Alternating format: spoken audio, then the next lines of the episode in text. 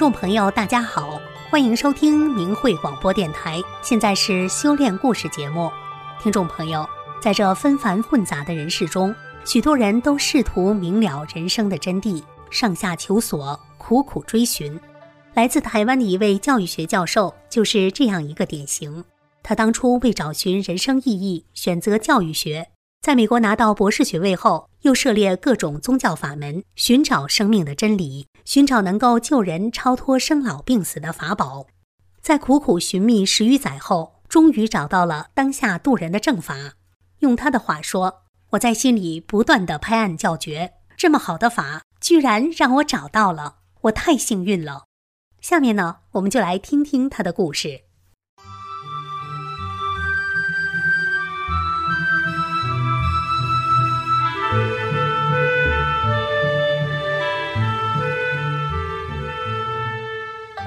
下面请听明慧文章：台湾教授找到救人法门，百遍读转法轮一。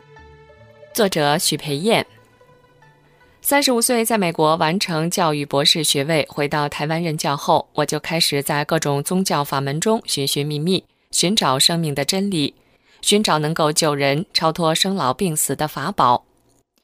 我从小就有一股强烈的救人使命感，也不知道要救谁。强烈的自我期许驱使着我走上教育专业，因为我那时认为教育是救人的事业。在困惑中寻找，我学过一个又一个法门，从古老的佛教中延伸出来的各种各样的东西，到所谓西方新时代身心灵方面的课程，再到道家术数治病方法，这些冤枉路我都走过了。听说哪里有名牌大师开课，就赶快去听。再贵的花费都不计较。虽然不知道此生会不会找到那个法宝，或者是那个法宝到底存不存在，但还是孜孜不倦，四处求道。生活中唯一令我感到振奋的，就是学习各类所谓的渡人法门。或许释迦牟尼向其弟子说的弥勒正法，注释普度苍生，也可能不是在此世。而是在几百、几千年或亿万年后，一直找了十年。四十五岁时，当我在明慧网上遇到法轮大法的第一天，我知道自己终于找到了。我惊叹：天啊！长期被迫害的法轮功竟然是来救人的。那是二零一四年二月底的某一天，网络新闻中闪过一个很小的标题。法轮功持续风雨无阻地在台北幺零幺大楼著名景点静坐抗议中共迫害。如果是在平常，这只是瞬间闪过的画面，但是那一刻，我打心底生出一念：什么样的团体能年复一年、日复一日地在街头静坐抗议，而且长达十几年？我决心要找出真相。网络关键词一搜“法轮功”。马上就发现了明慧网，从此我的人生改变了。我找到正法了，我知道我真的是来救人的。我从事学术研究，必须阅读大量的学术文献，必须写大量的学术论文，因此文化能力也算在一般水平之上。但是看到了明慧网，却让我惊叹地发现，这群修炼人写的文章如此惊天动地，撼动人心。相比之下，一般的学术论文，尤其是人文学科，大部分是在作者的名利心、显示心等等作用下写出来的。既然是有所求的文章，那当然就无法打动人心。我在明慧网看到许多文化程度有限，甚至好多文盲、不识字的年长者写的心得，虽然是托同修代笔，其诚恳的语调所发射的正面能量震动人心。总是三言两语就能轻易的令我感动落泪。他们用个人生命的代价，真实记录着人类正法修炼历史的辉煌。语言浅白，内容却惊心动魄。而那些常人中精雕细琢的专家学者论文，却因为没有达到无私的境界，缺乏撼动人的影响力，随时就会被下一批产出的论文给淹没了。修炼人不需要显示，却能在文章中起到提升人心的作用。看到这么多像金子一样闪闪发光的修炼交流文章，我真是太兴奋了，就像找到藏宝图一样。每天睡醒就赶快读明慧网，读到天黑，长达十几个小时。看完这个月的文章，就看上一个月的。我每天看到许许多多比电影情节还更加赚人热泪几百倍的法轮大法修炼故事，其中各行各业都有，各年龄层都有，各种社会阶层都有。约略估算，大概看了数千个大法修炼者分享的故事，而这却只是凤毛麟角而已，还有更多更多尚未发表的。我看着他们修炼中遇到的各种各样的神奇经历与磨难，我觉得这些人真的是太伟大了，人世间再也没有任何团体能比得上了。而这个庞大的、遍及全世界一百多个国家，目前人数仍有数千万的修炼团体，彼此却互相不认识，没有名册，没有组织，没有阶层职位，不论年龄大小，不论知识程度。不论国籍，不论新老学员，不攀比修炼层次，一律在大法的超常标准中严格修自己。但是这群修炼人却同心协力地在做着一件开天辟地以来最伟大的事：他们在讲真相，在呼唤被中共谎言毒害而不自知的犯下诽谤、妒视佛法、法轮功的世人。他们在默默地做着救人的事，在即将到来的真理显现天下来临之前，在宇宙正义显现并降罪于众多迫害佛法之恶徒的大劫难来临之前，告诉世人：选择站在正义善良的一方，生命才能得到保障。更可贵的是，他们把在救人过程中遇到的方方面面的磨难都当成修炼。不以为苦，而且甚至把吃苦当吃补。原来这就是真正修炼人的气度啊！还有更令我惊叹的，这些人可以为了他人而抛弃个人安危，放下生死。这就是我目前看到的这个世界上千千万万所有自称修行人所没有的伟大胸怀。可想而知，那个能够造就这样一批伟大修炼者的师傅和法门，一定是不一般的，而是远远超越现实人类境界的。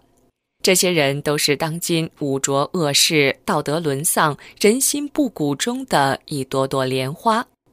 我从心底升起无限的敬佩，对师傅的慈悲伟大，对这群修炼人的勇敢与坚毅，有了非常深刻的认识。虽然我在常人中是被尊敬的社会高层知识分子，但比起这些修炼人，我根本什么都不是。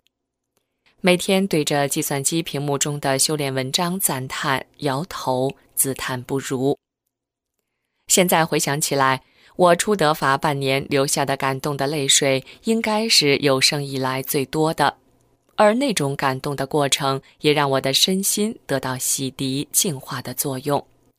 那是由衷赞叹其他生命而暂时达到的无私无我的境界。同时，我渐渐开始了解了什么是真正的慈悲和慈悲的不同境界。我在高阶学术界中普遍看到的，而我也长期深受其污染的强烈的批判别人的心，包括妒忌心、攀比心和显示心。转而被慈悲心取而代之，学会不以人的学识高低而论其生命价值的高低。我在世间的种种所谓修炼团体中，却普遍看到很多所谓修行人或团体，不论出家在家，都有很强的妒忌心、显示心。他们犯着这最根本的修炼大忌，却不自知。我深深地为他们感到悲哀。我从心底彻底去掉那些曾学过的五花八门的种种所谓修行法门，因为明慧网让我看到了什么是真正的修炼，那是扎扎实实的吃苦磨练而提高心性换来的。就算念再多经咒，花再多的钱求灌顶、求开天目都买不到的修炼境界。那是用生命的觉醒，用钢铁般的意志勇往直前所换来的。很久以前，我就隐约知道，生命的价值不是用人间的富贵贫贱来衡量的，众生是平等的。现在读了明慧网，我终于明白，衡量一个人的标准就在他的道德操守和舍己为人的胸怀，因为那是人所能达到的。最接近神佛的境界，那才是生为人的骄傲与使命。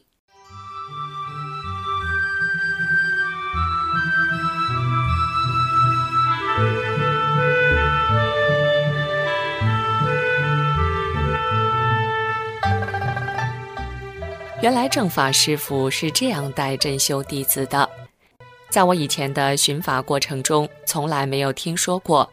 只要你修炼，正法师傅就无条件的帮你。师傅法身就时时刻刻保护着真修弟子，直到弟子圆满。因为当代的人已经不知道古人是怎么修佛修道的了。现在台面上自称度世的所谓师傅，都是要利益交换、条件交换的，而且根本没有渡人的能力。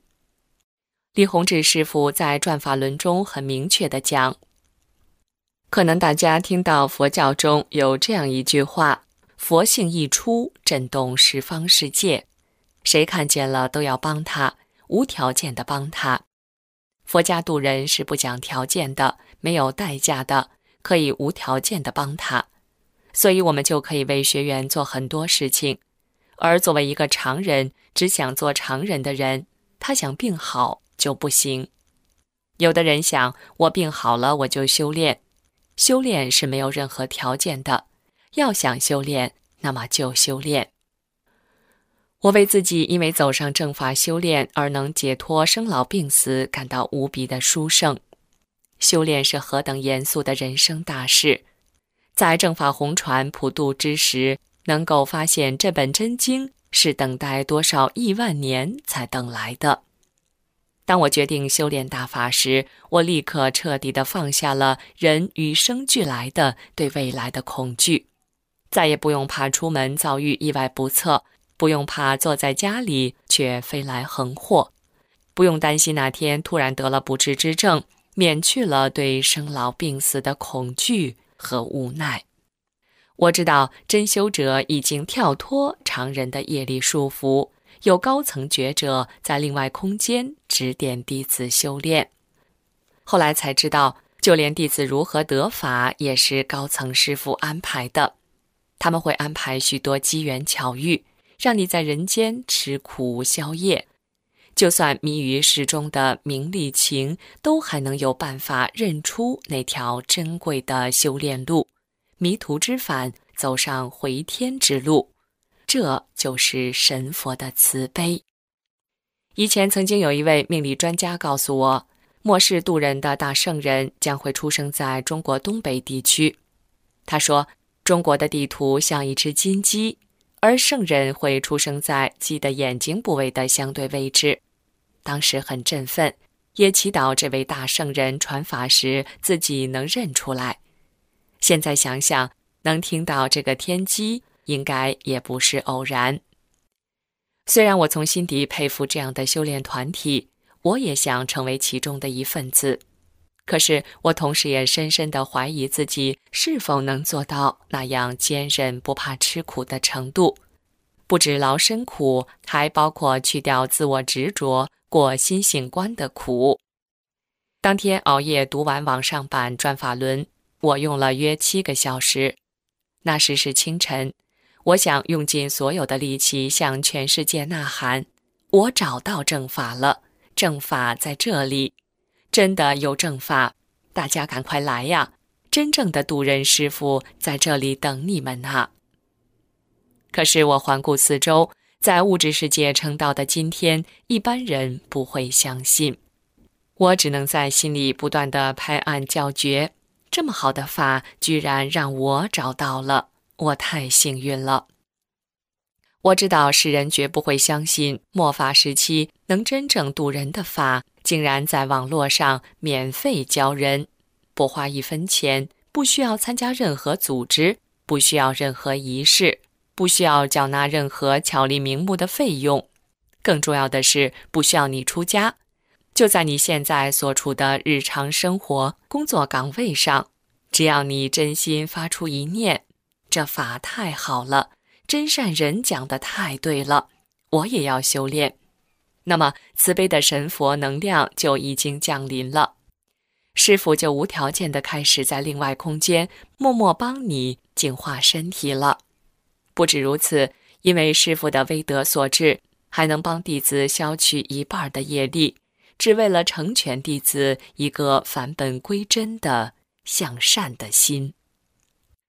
从第一次读完转法轮那一天起，我的十年失眠不再犯过，异位性皮肤炎不见了，肠胃不适、消化不良也不见了。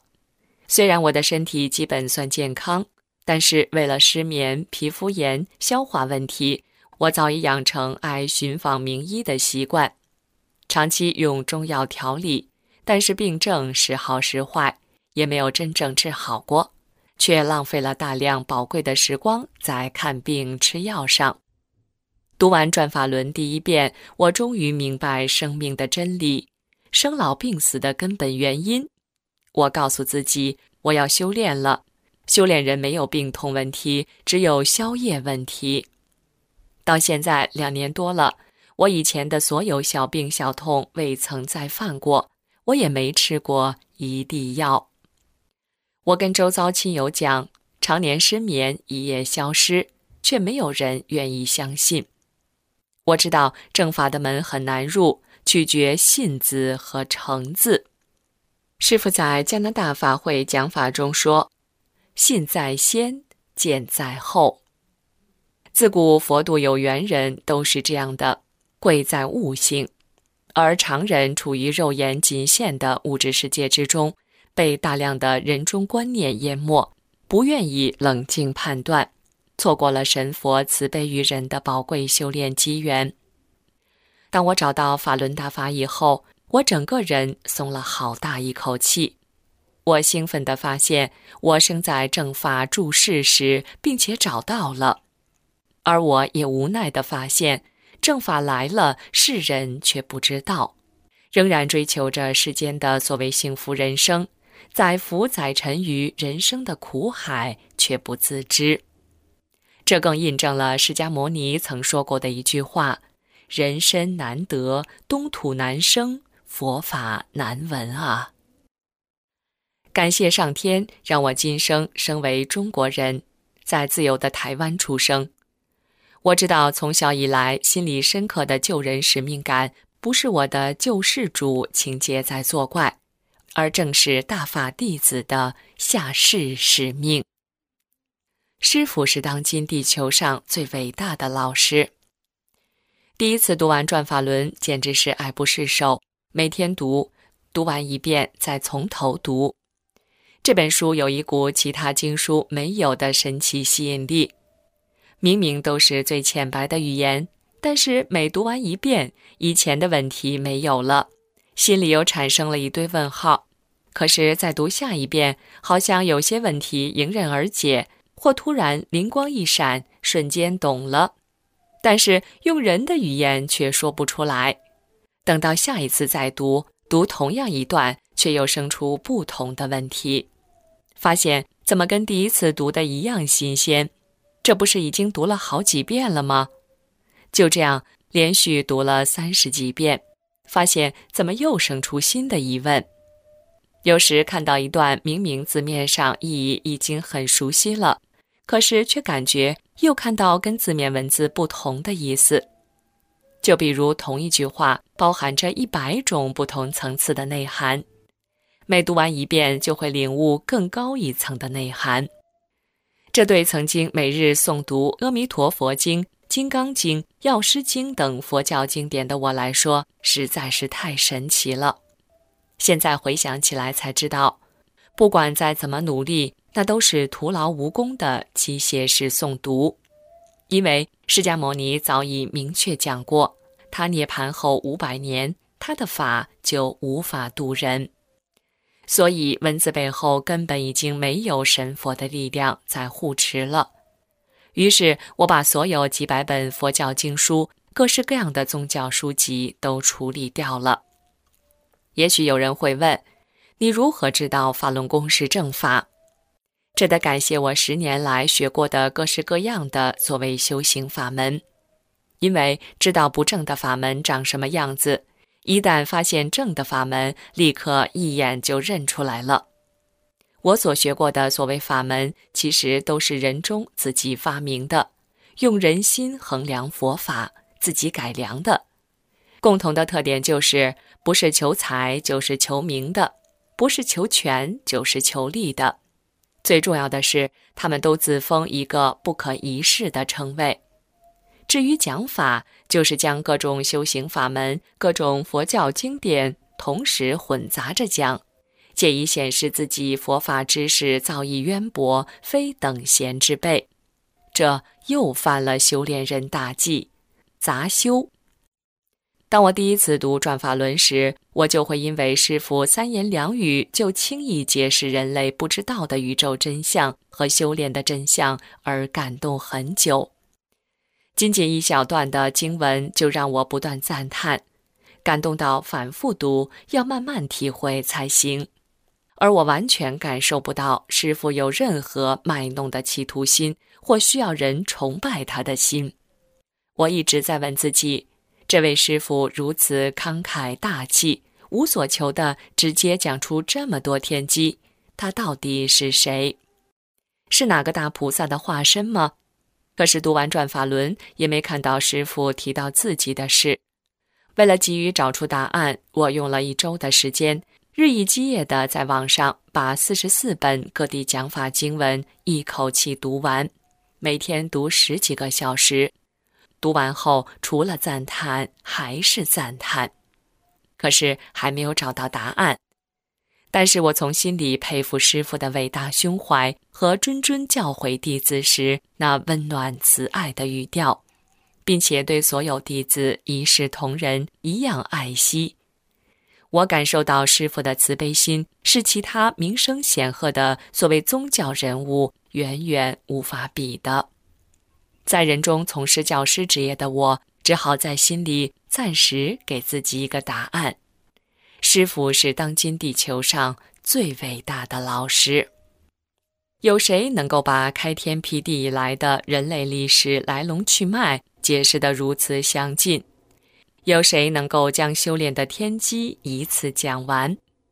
更不可思议的是，这位师傅渡人不讲代价，不求任何回报。当时我还没想到是否未来佛弥勒以下是度人，因为好多讲法对我来说都是看过即忘，那么多高深的法理不是一般人看第一次就能看懂的。就算是那么浅白的语言，看完第一遍各地讲法，花了近一百个小时左右，很震撼。可是过不久又迫不及待地从头再看第二遍。发现好像根本没看过一样的新鲜，可见高深的法理不见得就得用艰涩深奥的语言，重点是文字背后蕴藏的法理。我大概是看完各地讲法第五遍以后，才慢慢领悟到师傅到底是谁了。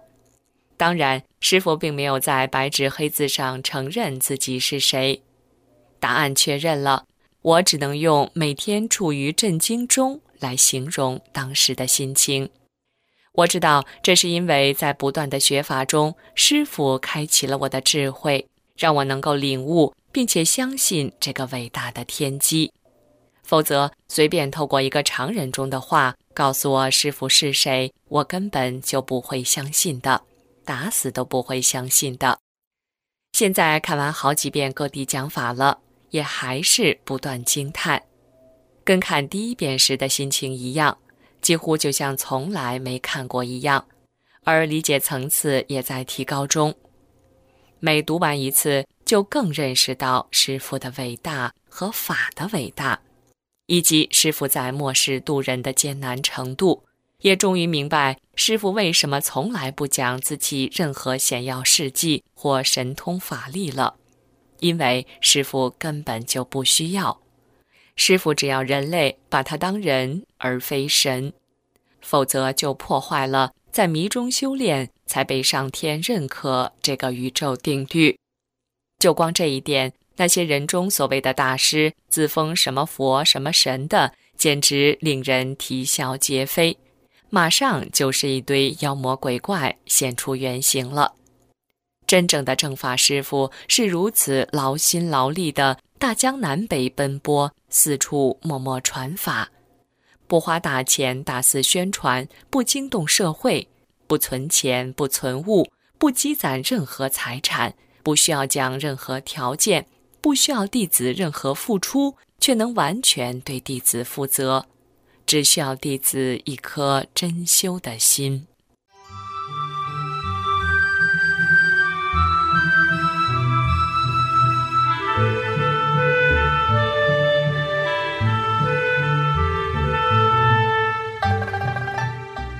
在我急切的想知道师傅到底是谁的过程中。我在努力了解法轮功是什么的学法过程中，不知不觉已经建立了对师傅和大法的坚信，而这个坚信使我愿意克服困难，改变自己，就算知道修炼的辛苦，也要硬着头皮修下去。碰到这么伟大的师傅，要是不修炼，真的太对不起这个万古机缘了。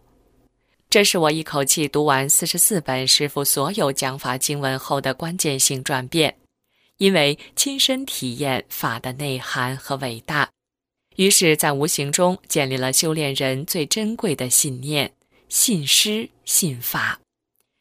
这个关键信念决定了真修者是否心诚，是否愿意无条件遵照师傅修炼指导去严格要求自己。师傅的讲法总是能解开人类层层的迷惑。在初期得法时，从师傅讲法中，我最爱读的一句话：“有名的名不一定是明白的明。”选自《转法轮》。这句话说的太好了，完全讲出我的心声。因为古老佛教经典中艰涩难懂的语言，无法指导现代人修炼。于是派生出许许多多所谓的新时代法门，符合了现代人的心灵需求和执着。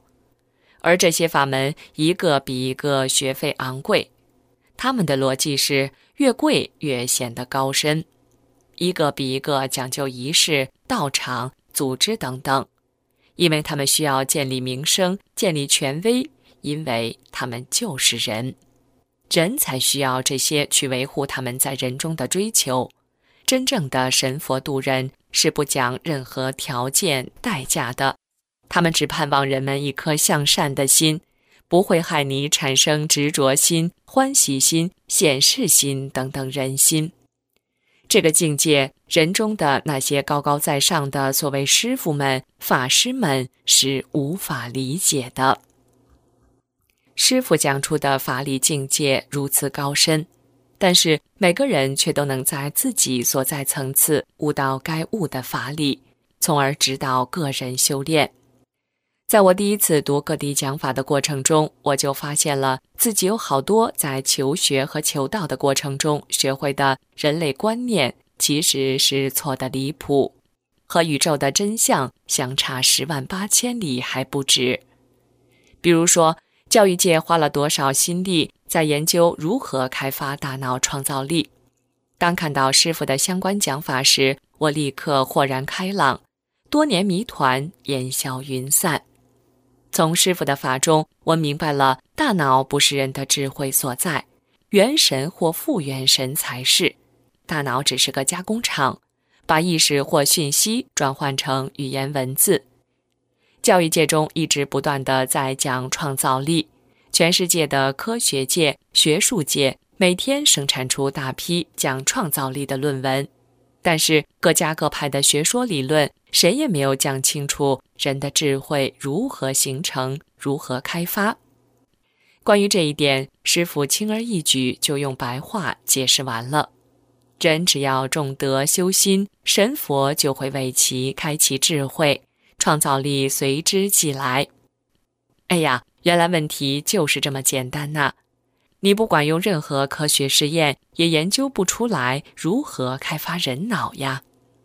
而现代西方身心灵界数不清的各门各派，以及各类道家法术修行。更是永远在讲用意念去引导功能、启动宇宙超能量等等。但是师傅讲了，决定一个人层次高低的是功力，而不是功能。师傅还讲，功力是起决定作用的，是靠心性修出来的，这是最关键的东西。选自《法轮功》。没有真修，根本就不会有功力。这又让一堆身心灵界所谓冥想大师现出原形了。那些冥想的理论也是一个比一个花招多。另外，师傅在《转法轮》中讲解的关于法无定法的法理，也是初期就立刻抓住我的心。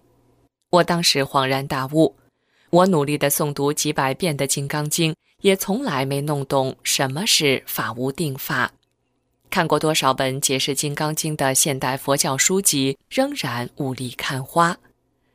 结果师傅只花了一页的篇幅，直接说白了“法无定法”这个曾经是无数自认是修行人从来没弄懂的释迦牟尼讲的话的真正含义。还有师傅揭开了人类穷极一生也无法知道的时空之谜。原来时空是有层次的，这个宇宙法则制约着哪一个生命能看到哪一层的宇宙空间，而且时间加上空间有数不清的复合形式。我没开天幕，但是却经常梦见自己在飞，穿越时空，在无比广阔的空间中自由自在的开心的飞翔，意念到哪里就能飞到哪里。从唐朝飞去明朝，只是一线之隔，还可以来回飞，穿越时间。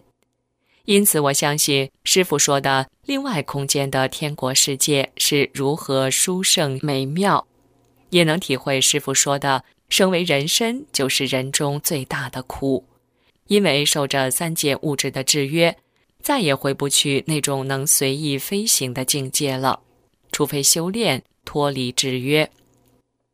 师傅在讲法中花了很多篇幅解释时间和空间的概念，虽然其复杂之程度，我人的这一个表面读的很多遍还是没弄懂，但是我相信师傅说的一切都是真的。常常在明慧网看到有关背法的心得文章，于是，在读完一百遍转法轮以后，我也开始背法。前面用了一年多的时间读的一百遍。明明就熟练到几乎快背起来了，但是真正开始背法时，对文字内涵的感受却完全不一样了，又跟新的一样，就好像刚开始打基础的那一百遍，只是清洗人的表面被污染的各种人心执着、错误的观念，但是开始背法时，却开始把每一个字的内涵。打穿皮肤细胞表层，进入较微观的另一层粒子细胞。以前念了多少遍佛教中的经典，《金刚经》《阿弥陀佛经》等等，也没有感受到人心与观念的升华。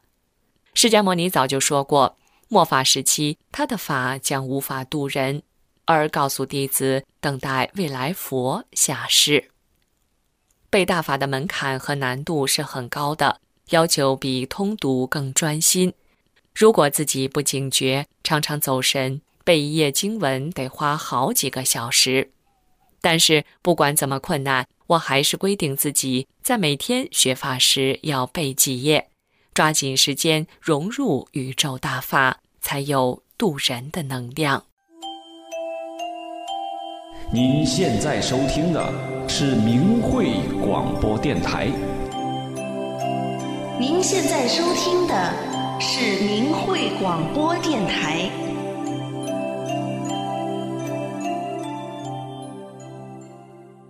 体会修炼机缘的珍贵。在每日学法修心中，一步步提高心性后，越来越能体会修炼机缘的珍贵。从师傅的讲法中，我明白了，富贵荣华是人用自己的德换来的。穷尽一生的精力和宝贵的青春，使劲追求各种人中的幸福、功成名就、子女成才、家庭圆满、物质满足，而到生命急速衰老时，才发现这些一个都带不走，一生的盼望和追求瞬间变得毫无价值。而常人中对名利情的追求也是徒劳无功的，该得什么，该失去什么。投胎前，天上的神们早已根据你的业力替你安排好了，不是随便一般人就能动得了的。而正法修炼的人所付出的努力，却是一分耕耘一分收获，绝对不会白费心思。更神奇的是，正法师傅所替你重新安排的人生路、修炼路，都是最好的。重点在自己能否坚持一颗向上的心，不畏困难，勇往直前。如果真的能够修炼圆满，等待最后的那个结果都是最好的。常人为了博取名利情的满足，不怕吃苦，但是吃了苦可不一定会得到，就算满足了，那快乐也只是暂短即逝。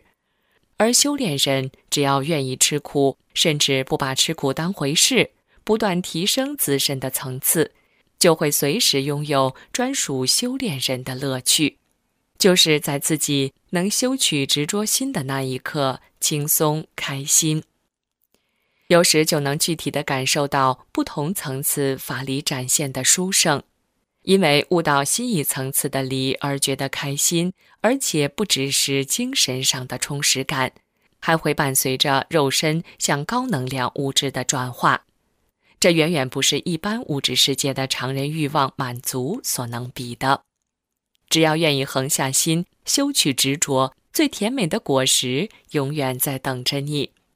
层次的不断突破与提高。记录着修炼人在每一个修行阶段中付出的努力。我的得法时间很晚，现在是宇宙正法时期接近尾声，在人类将经历真相大显和伴随而来的大劫难来临的前一刻。我不知道那一天什么时候会来，知道救人时间很紧，救人的力道因修炼者的层次而定。以前在汲汲营营中追求的那些种种变异的改良式的修行法门，走过的弯路，积累了经验与教训，让我知道能得到正法修炼是如此的不容易，能得到正法师傅的实时教导是如此的殊胜，再怎么困难都能横下心兼修到底。虽然读完转法轮和好几遍各地讲法后，法理的标准很清楚的在那里，自己却是眼高手低，明白道理却很难做到。当然，正法修炼本身就是难，在人类历史生死攸关的时刻，宇宙另外空间对正法修炼者强加的干扰与磨难也是少不了，而这些干扰却用最符合物质世界的理，时时刻刻淫秽的进行着。包括那些影视媒体、网络热闹的新闻时事等等，都会吸引你的注意力。还有方方面面的人情和人心执着，包括家庭关系的维系、职场是非的人心牵绊等等。修炼者一不小心会被牵动，而在神的路上多走很多弯路，多跌倒很多次。就算意志很坚定，能够清楚地排除外在干扰。不贪图人间幸福、物质享受，在法的对照下，却恍然大悟，自己竟有一身的缺点和执着心等着修去。生生世世轮回转世中所沾染的不好的人心执着，不符合新宇宙法理的思考模式，要一并通通去除，也是举步艰难、百废待兴。我第一步取的是色欲心。和执着夫妻关系幸福的心，因为师傅说了，色欲是修炼人的死关。选自各地讲法五，二零零四年美国西部法会讲法。第一步就是去色欲心。本来在常人中的我，并不认为自己有色欲心，那是因为我自认为比一般人道德高尚。但是真正下定决心修取色欲心的时候，我才震惊地发现，色欲心这个粘稠般的黑色物质，已经透过长期以来我受到的影视媒体的视觉污染，进入我的空间场了。只要我读法，就会有一堆奇奇怪怪的不堪画面在脑中瞬间闪过。果然，就如师傅所说的，人就像一个容器，装进去什么就是什么。人通过眼睛、耳朵看到、听到的，都是文艺作品中的暴力、色情、勾心斗角和现实社会中的利益争斗、拜金观念以致其他魔性的表现等等。装进的都是这些东西，这样的人就是真正的坏人。选自《精进要旨》，融于法中。当代让修炼人不忍正视的不堪文字与画面，电影、电视情节随处可见，人人都已习以为常，在推波助澜，不以为意，甚至乐于其中。他在急速地毁灭着人类的道德。因为对色欲心的彻底看清，看到这个世界的人心受污染程度，我终于能体会为何师傅讲，现在的人道德败坏的很可怕。选自各地讲法期美西国际法会讲法。我努力的读法，希望洗净自己成长以来被强行灌注的不堪讯息，努力排除思想业力的干扰。一年后，我再也想不起来什么不堪画面了。得法前不觉得人类社会有什么不对劲儿，好像不管怎么样，地球还是每天在转。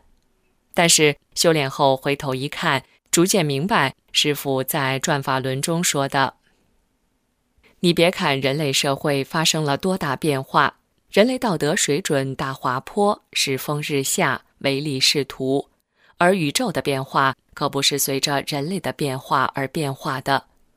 作为一个修炼人，就不能用常人的标准去要求了。常人说这件事情对，你就按照这个去做，那可不行。常人说好，并不一定是好；常人说坏，也不一定是坏。在道德标准扭曲了的时代，一个人做坏事，你告诉他是在做坏事呢，他都不相信。作为一个修炼人，就得用宇宙特性去衡量，才能辨别出什么是真正的好和真正的坏。第二步，我清楚的知道要去显示心和妒忌心，这可是真修者的大忌啊！遇到法轮大法之前，我根本不认为自己有这两个执着心，但是慢慢在学法中却悟到，师傅讲的所有人心，我竟然都有。只是以前不知道，原来他们会以各种不同的隐晦形式出现，在败坏着我生命中最原始的纯净。知道了，就要努力铲除它们。虽然修炼刚起步，层次有限，努力修去的相关执着心，可能都只是很表面，还有更隐晦的，自己还没发现。因为修炼就是不断的往更纯净的方向提升。但是最起码知道心里清净许多，不再产生一些乱七八糟的杂念。清除了脑中大批的垃圾杂念以后，这个物质身体轻盈许多。于是相比之下，就更能专心练功。我在常人中处事温和，从不与人发生矛盾，因此我就从夫妻相处方面开始训练自己，做到打不还手，骂不还口。选自悉尼法会讲法。我常因为自己书读得多，可以引经据典，辩才无碍。因为说理是我的教师本业，与先生有矛盾时，我总是居于上方，可以轻易地说赢对方。但是这可不行。师傅在《精进要旨清醒》中说：“工作中的语气、善心，加上道理，能改变人心。”而命令永远都不能。以前我总是认为先生的缺点比自己多，每次冲突出现，我就习惯性的用自以为是的态度，苦口婆心的向他说理。然而，在努力学会打不还手、骂不还口以后，我震惊的发现，我的缺点也不比他少呢。当先生指责我的不是时，我努力忍耐着不回嘴、不争吵、不找借口，就算表面上自己没错，也得低调应对。这样修炼了快一年，才终于能做到：当别人指责我时，能纹风不动，无条件的专心查找自己的不是。先生看我不回枪，他也立刻和善面对，一点点冲突就立即烟消云散了。我感谢师傅的法，让我从成长以来第一次彻底学会真正的自我反省。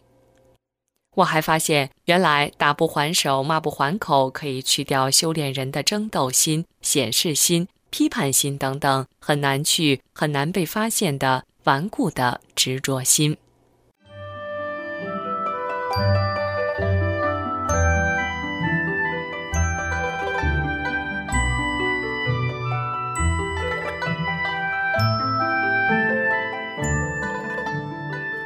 在放下自己的姿态时，我也学会了从对方的立场看问题，而不是从自己的观点看问题，并强加于别人。师傅在瑞士法会讲法中说：“我过去讲过，带有自己目的的人对别人讲话，想改变别人，或者是想要说服别人，你讲出的话再有理，别人也很难完全接受，也打动不了人的心。为什么呢？”其实我告诉大家，是因为你讲出的话带有你所有的思维，你在常人中各种七情六欲，甚至于你执着的东西很多，你讲出的这一句话中都带有复杂的思想，就是你的话没有那么大的力量，很分散。再加上要对别人说什么的时候，往往站在自己的观点上，它不一定符合宇宙的法。所以从这一点上讲，又没有真理的力量。那么，在对别人说什么的时候，又加进了保护自己的东西，自己别受到伤害。也就是说，你说话的目的又不纯了。那么这样一来，是说出的话就非常的飘。可是，你要真正能够达到思想清净的时候，或者你执着心越来越少，思想杂念越少的时候，你发现你讲的话。就有力量了。此后，我在修口和修心方面有了明显的提升。就算遇到再大的冲突，我都不动心，不以激烈言辞、恶言相向。我的空间场一下子少了想要征服别人、想要居于上方的心。这些败坏物质清除出去之后，取而代之的是可以包容更多不同的声音，提升慈悲待人的层次。我希望自己带给别人的感受是温暖祥和，而不是这个人有多聪明、多能干。体会师傅的慈悲。大法弟子的使命是讲真相、救度众生，那么讲出的话必须得是慈悲的，必须体现超常的境界，才能让人愿意听真相。师傅在瑞士法会讲法中说。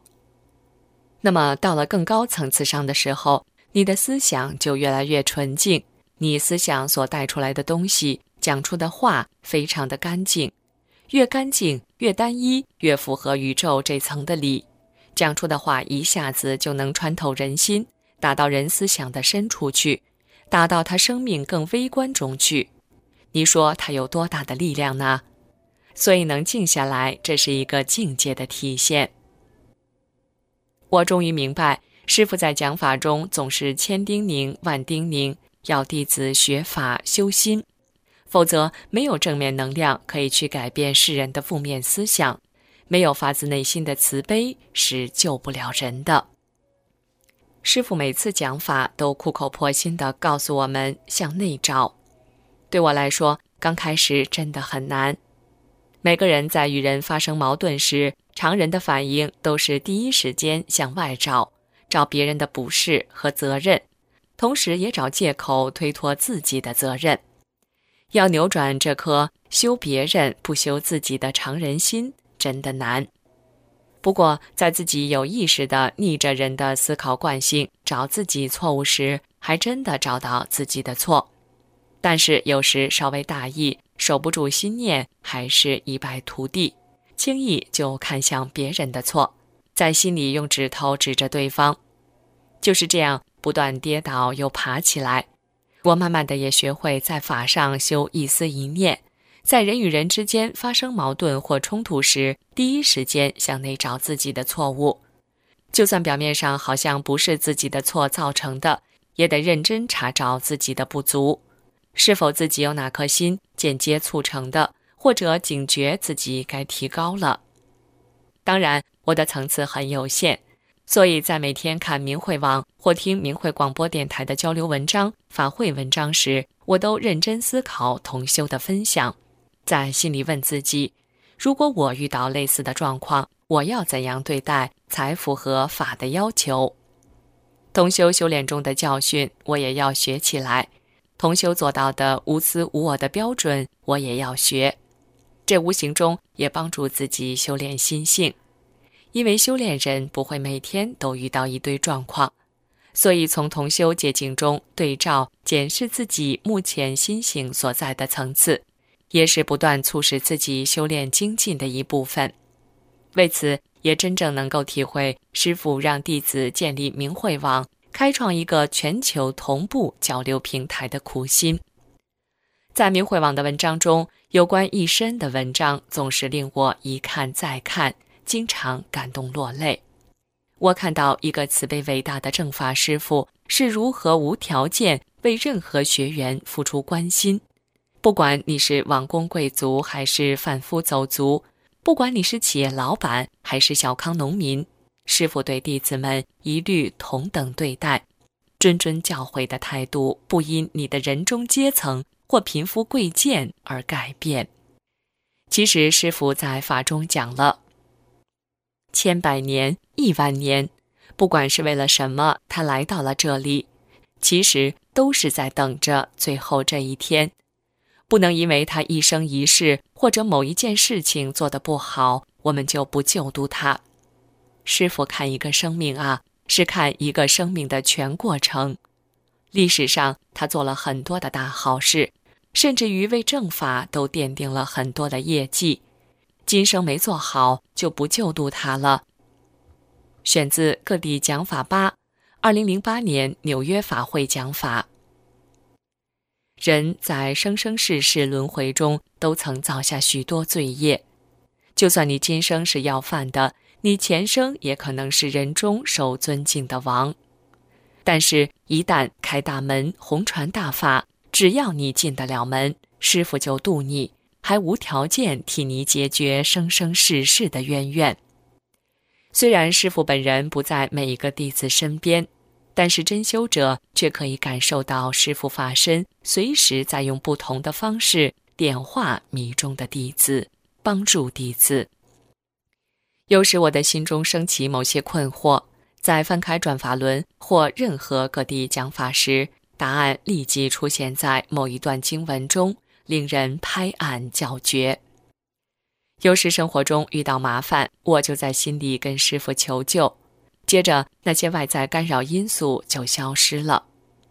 有一次赶赴一个活动，时间来不及了，我在心里跟师傅求救，结果在五分钟内到达目的地，而正常人必须花三十分钟才能赶上，因为师傅能让弟子走另外更快的空间。这种神奇经验在大法弟子中是很常见的。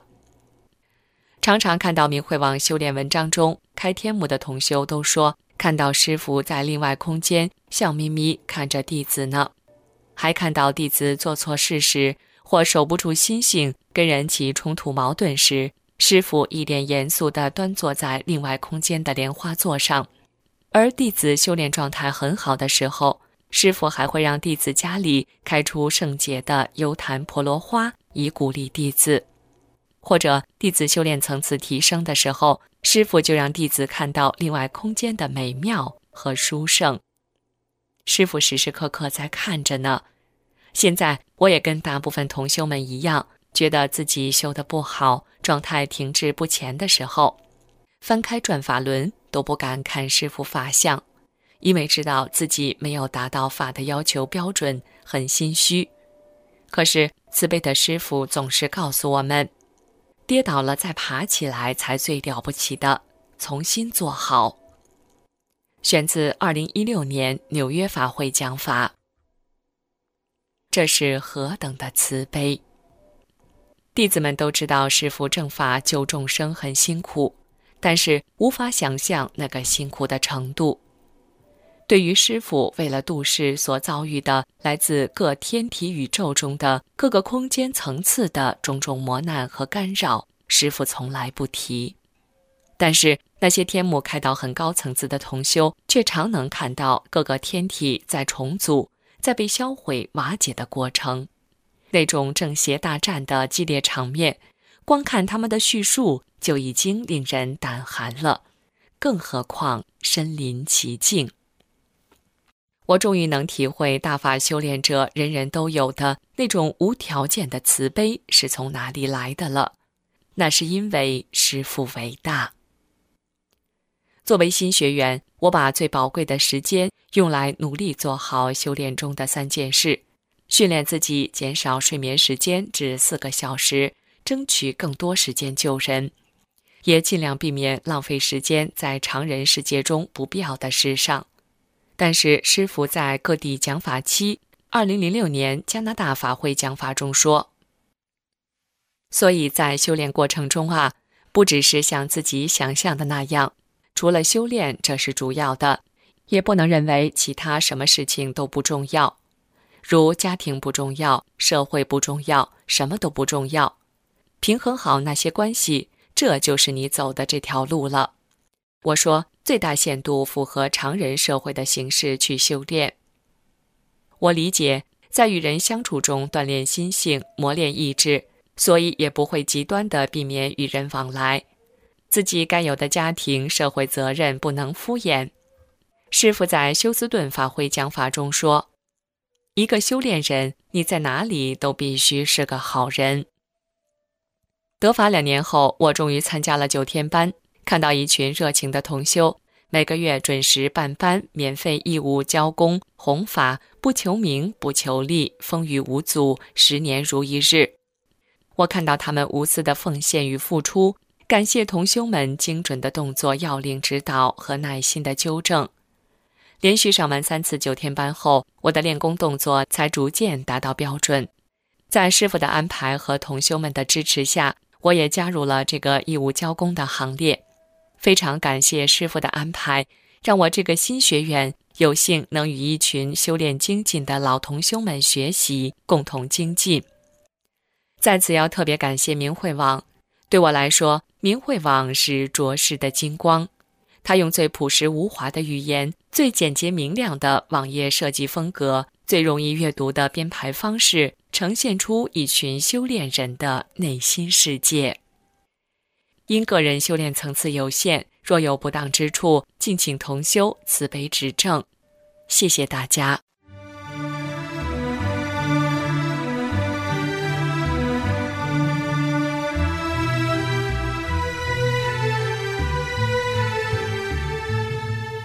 听众朋友，这次的修炼故事节目到这里就结束了，感谢您的收听，我们下次节目时间再见。